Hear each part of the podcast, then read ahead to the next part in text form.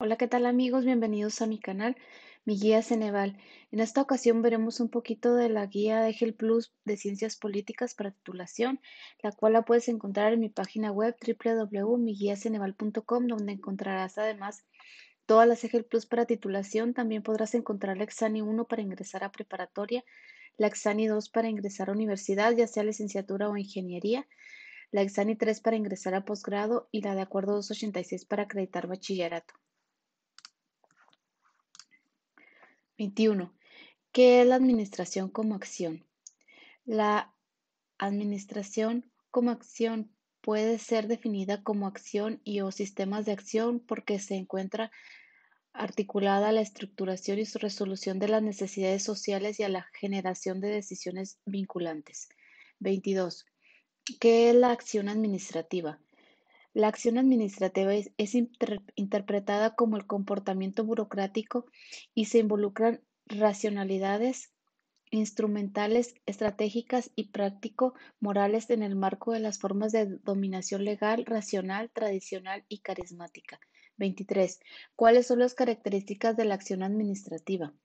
Hacer u omitir jurídico, gestiológico y tecnológico. 24. ¿Qué es la administración pública como organización? Es un aparato de organizaciones formalmente constituido, dispuesto territorialmente y diferenciado funcionalmente a partir de las dinámicas relacionadas con la división del trabajo, los entornos institucionales y la manera de intervenir en diferentes ámbitos de la vida social, política, cultural, económica e identitaria. 25. ¿Cuáles son las diferencias de los aparatos organizados en el Estado? Se diferencia por su régimen político dominante, su división de los poderes de Estado, sus dinámicas de centralización y descentralización, su producción de bienes, su prestación de servicios, la adquisición y movilización de recursos, defensa territorial, la definición, garantía y provisión de derechos. 26. ¿Qué es la administración como tecnología y gestión? Las administraciones se corresponden con fenómenos de naturaleza gestiológica, los cuales pueden ser abordados como tipos de acciones, procesos y sistemas según principios, doctrinas, estrategias, tácticas y acciones de naturaleza gerencial o según se estructuren, adquieren, inmovilicen y utilicen los recursos. 27. ¿A qué se refieren con acciones? La forma en que atienden a la población bajo principios de eficacia, efectividad, economía. 28. ¿Qué es la epistemología? Es el estudio del conocimiento científico. 29. ¿Qué es el saber según Jean F. Lyotard? El saber no es la ciencia y tampoco se reduce al conocimiento, ya que puede, puedo saber algo pero no conocerlo. De igual forma, los enunciados son susceptibles de ser verdaderos o falsos, pero no a todos los discursos les corresponde decir lo falso o lo verdadero. 30. ¿Qué es la ciencia según Lyotard?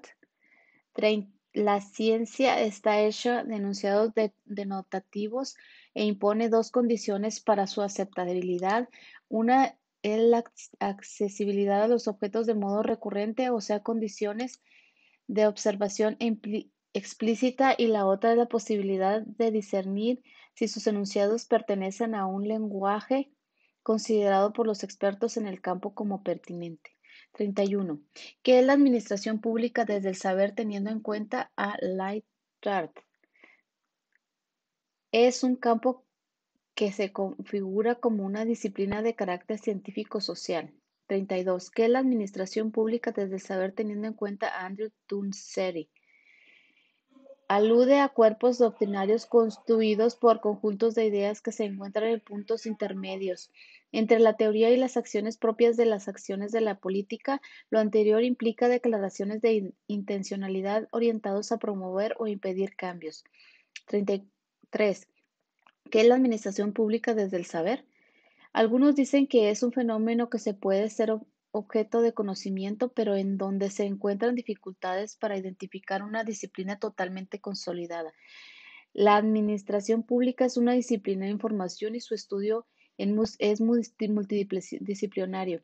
Otros dicen que la administración es un saber de naturaleza tecnológica caracterizable en términos de factores tangibles e intangibles, no requiere de enunciados denotativos y se orientan por prácticas argumentales centradas en criterios de eficiencia. Desde otra perspectiva, la app se presenta como arte, haciendo referencia a las artes latinas, o sea, los oficios que están asociados en experiencias empíricas y destrezas inherentes al manejo técnico y tecnológico, el arte subjetivo, no hay consenso. 34. Mencione cuáles son las características del ámbito privado.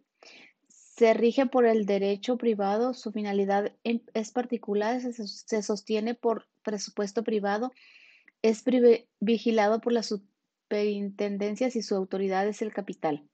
35. Mencione cuáles son las características del ámbito público.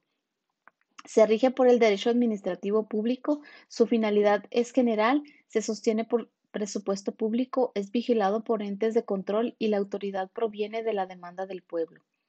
36. ¿Cuál es la relación entre administración pública y la filosofía? Puede ser interpretada la filosofía como una combinación de creencias y prácticas destinadas a lograr una mejor ejecución e integración de los actores participantes en los eventos administrativos, por lo cual la administración pública es una filosofía que tiene como principio servir al hombre. 37.